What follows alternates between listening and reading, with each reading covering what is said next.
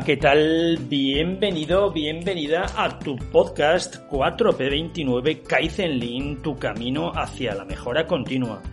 Tu podcast donde espero que reflexiones, que ojalá participes y que aprendas en cada podcast algo para siempre.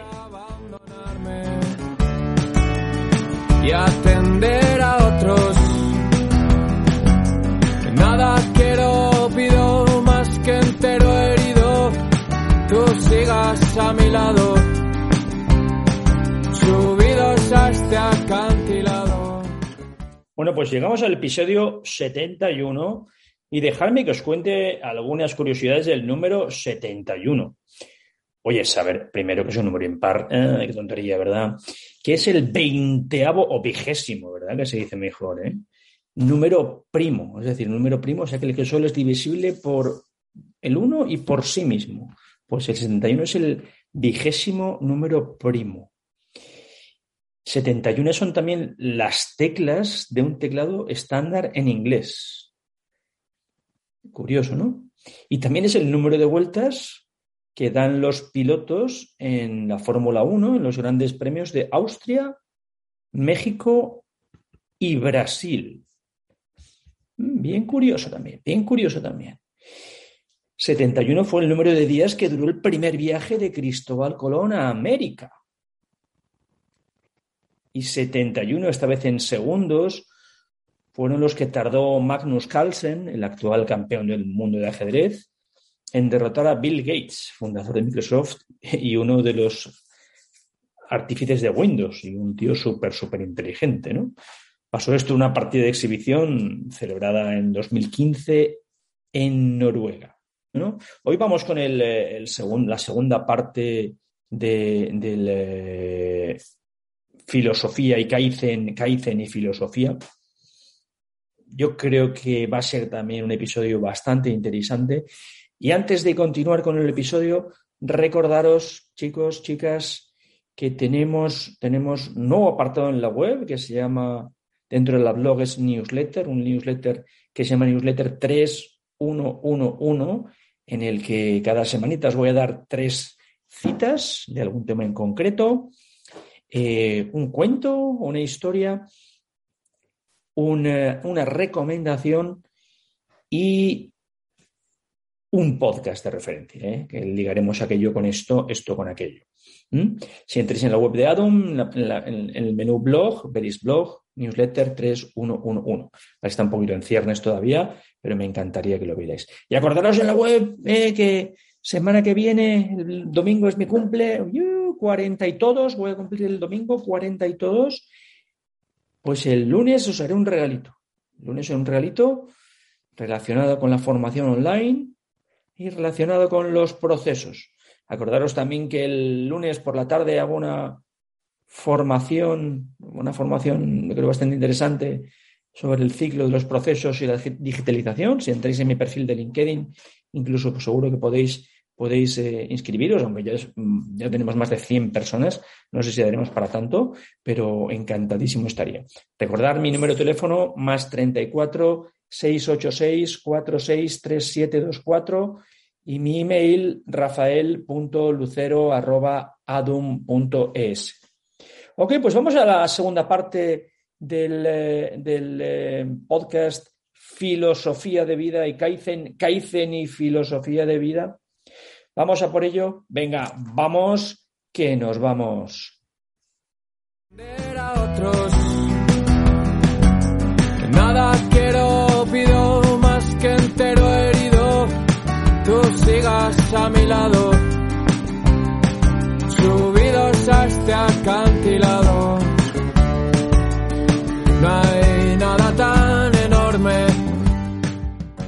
Venga, pues hablando sobre consejos, entre comillas, de filosofía de vida, en el, podcast anterior, hablamos de enfocarte en lo que puedes controlar.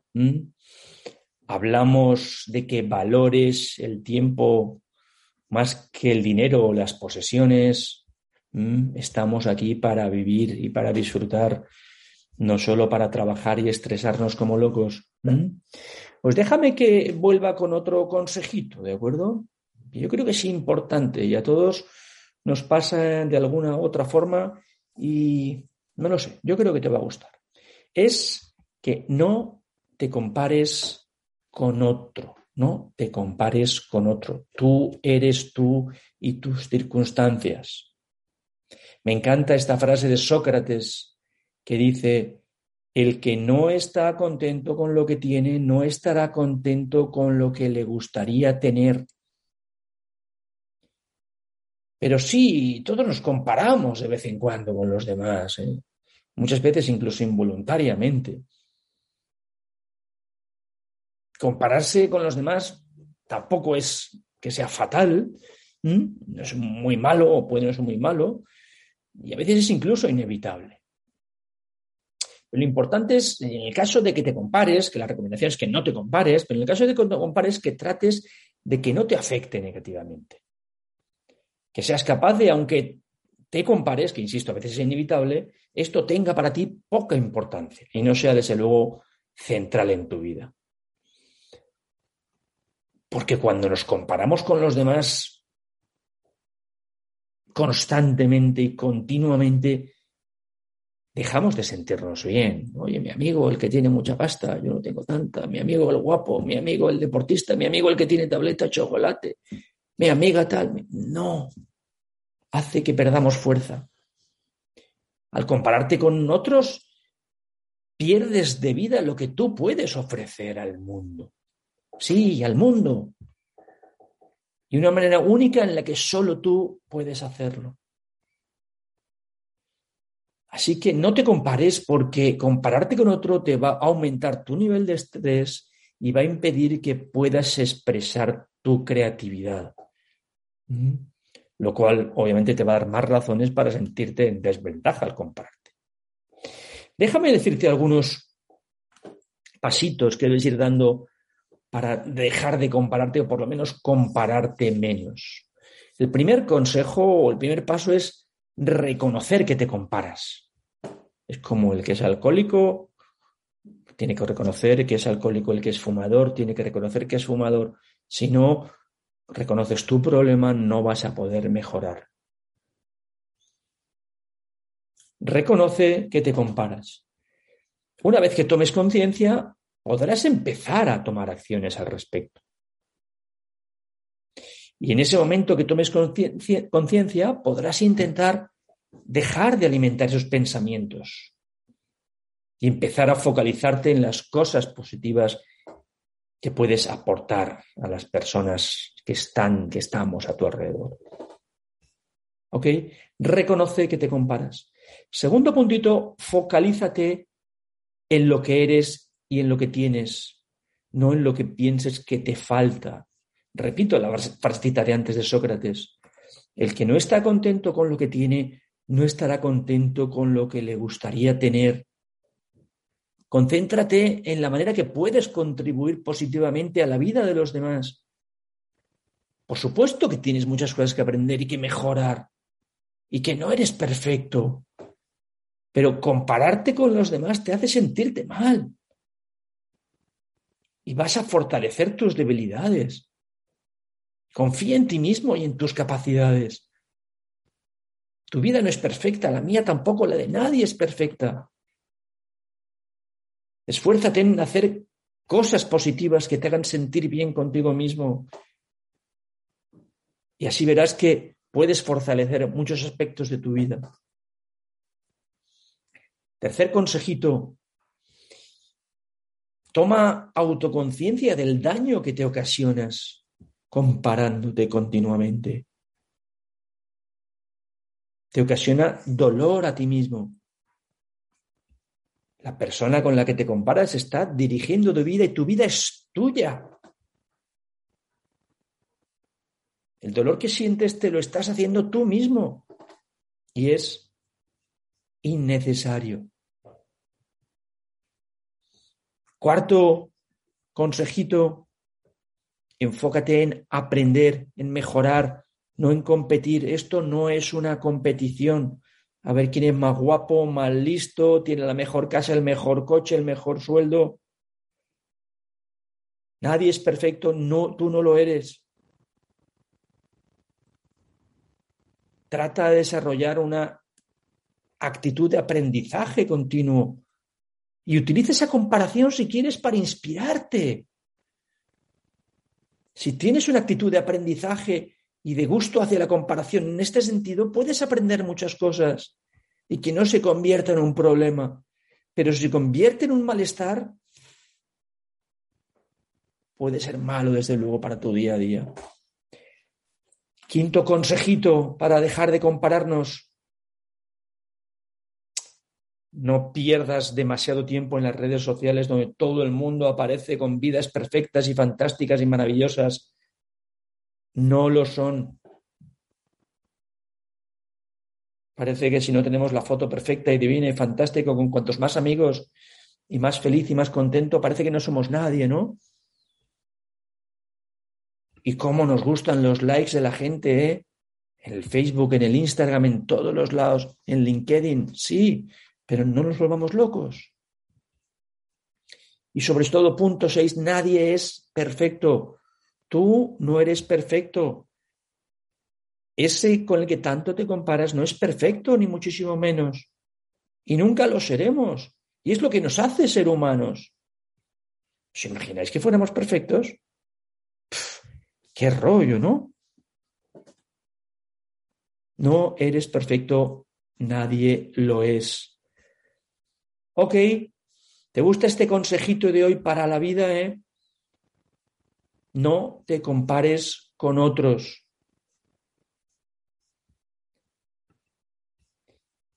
Y siguiente consejo de vida, entre comillas. Deja de quejarte. No empeores tus problemas lamentando y quejándote de ellos. A mí me encanta, que es una cosa que aprendí de mi, de mi buen amigo Gustavo Amorós, que lo leí en su libro, que decía, eh, no sé si es suyo, vamos, pero lo leí en su libro, ¿eh? que él, llama a aquellos que están siempre con el es que, es que, es que, es que, es que esto, es que aquello, este, lo demás allá, lo llama esquerosos. Sí, y todos somos un poquito asquerosos, esquerosos, perdón, no asquerosos, ¿eh? ¿Tú eres de los que te quejas habitualmente? ¿O es el de al lado siempre que lo hace y tú no, verdad? La queja, desde luego, es algo que parece que sea una pequeña sombra sobre ti, ¿no? No te deja a veces ser feliz, te hace sentir amargado, parecer un amargado, un desanimado. Pero igual que antes, tienes que comprender qué es y seguir unas pautas también, ¿no? Primero, tenemos que saber que una queja es un, discurso interno, ¿no? Unas cosas que nos decimos a nosotros mismos en muchas ocasiones en nuestro, nuestro habla esta que tenemos con nosotros mismos todos los días, a veces demasiado, ¿no? O, incluso externamente, los que les contamos a otro, que transmite, lo transmitimos con la intención de expresar, de aliviar un malestar, etc. Y puede haber quejas funcionales o justificadas, que se llaman, que son las que nos ayudan a recibir atención y apoyo, o quejas disfuncionales, ¿no? Que son estas las que tenemos que evitar. Son las que nos cargan de energía negativa y nos alejan de la búsqueda de soluciones. Porque aquí el foco debe ser en búsqueda de soluciones, no en quejarnos. Quejarnos de qué vale. No vale de nada, ¿no? Pero ¿por qué nos quejamos? Muchas veces es porque lo hemos aprendido. Yo me acuerdo que esto no lo aprendí, yo seguramente lo hago, ¿vale? Pero no es uno de, mis principales defectos, ¿no?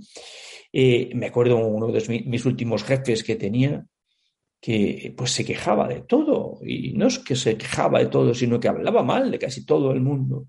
Yo decía, bueno, joder, pues se queja de todo el mundo, ya de todo el mundo, seguro que de mí también se quejará, él hará mal.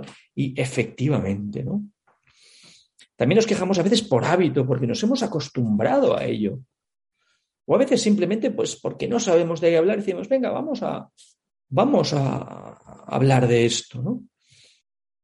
Y muchas veces nos quejamos porque tratamos, no es que tratemos, sino que tendemos a ser pesimistas, ¿no? No somos como el amigo fanjal de siempre positiva, nunca negativo. En general, la gente somos, sois más tendiendo a pesimistas que tendiendo a optimistas, ¿no?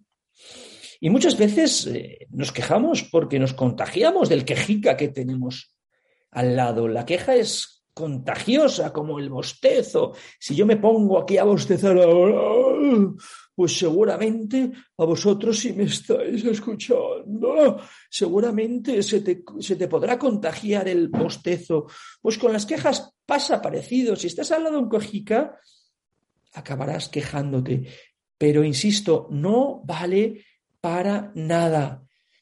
¿Crees que tiene algún sentido quejarse? ¿Cambia la situación al, al quejarnos sobre algo, sobre alguna queja injustificada o vacía? ¿Para qué quejarnos? ¿Por qué quejarnos? Y si no te sirve, ¿por qué lo haces? No lo hagas. Desengánchate de las quejas. Prohibido quejarme, prohibido quejarse.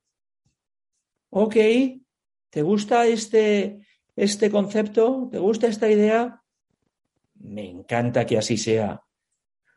Deja de quejarte. Y vamos a por, a por eh, un par de puntos del espíritu Kaizen para acabar con nuestro podcast de hoy. Que hoy lo vamos a tener sencillo, ¿eh? La semana en el anterior podcast, no la semana pasada, el lunes, hablábamos de los primeros dos puntos del espíritu Kaizen, que insisto, el que quiera una tarjetita, que me la pida por correo, yo se la mando, le quitáis lo de Adam y ponéis vuestro logo y esto podrá ser vuestro para siempre.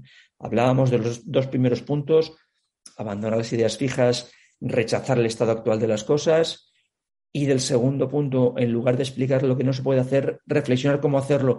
Hoy vamos con el tercero y el cuarto, e incluso el quinto.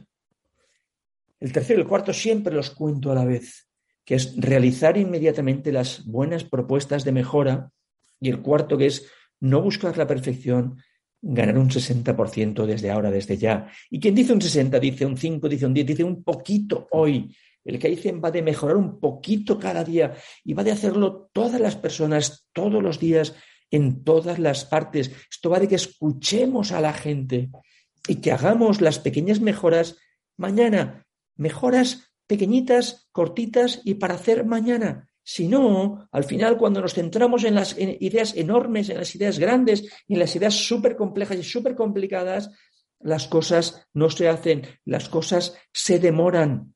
Por eso, ideas pequeñitas, ideas de todas las personas, ideas de todos los días. Acordaros que esto es el Kaizen.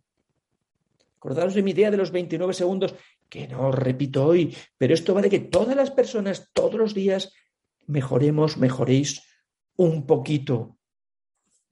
Y vamos con el punto número 5 del espíritu Kaizen, es el de, el de corregir un error inmediatamente in situ.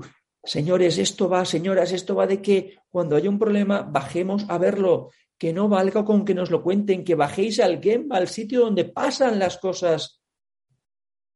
Si no ves las cosas por tus propios ojos y analizas las cosas con tus propios ojos, no vas a tomar buenas decisiones. Así que dejamos aquí nuestro podcast.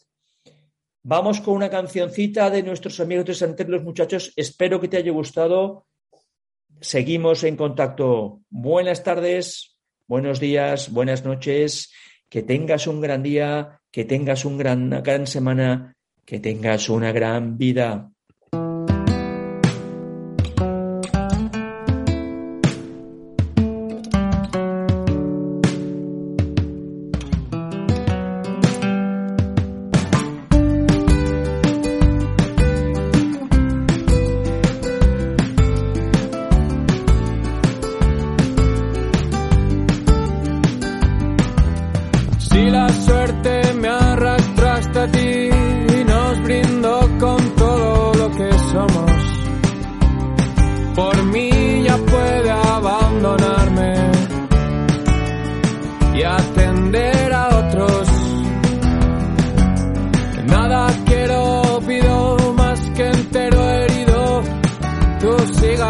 A mi lado,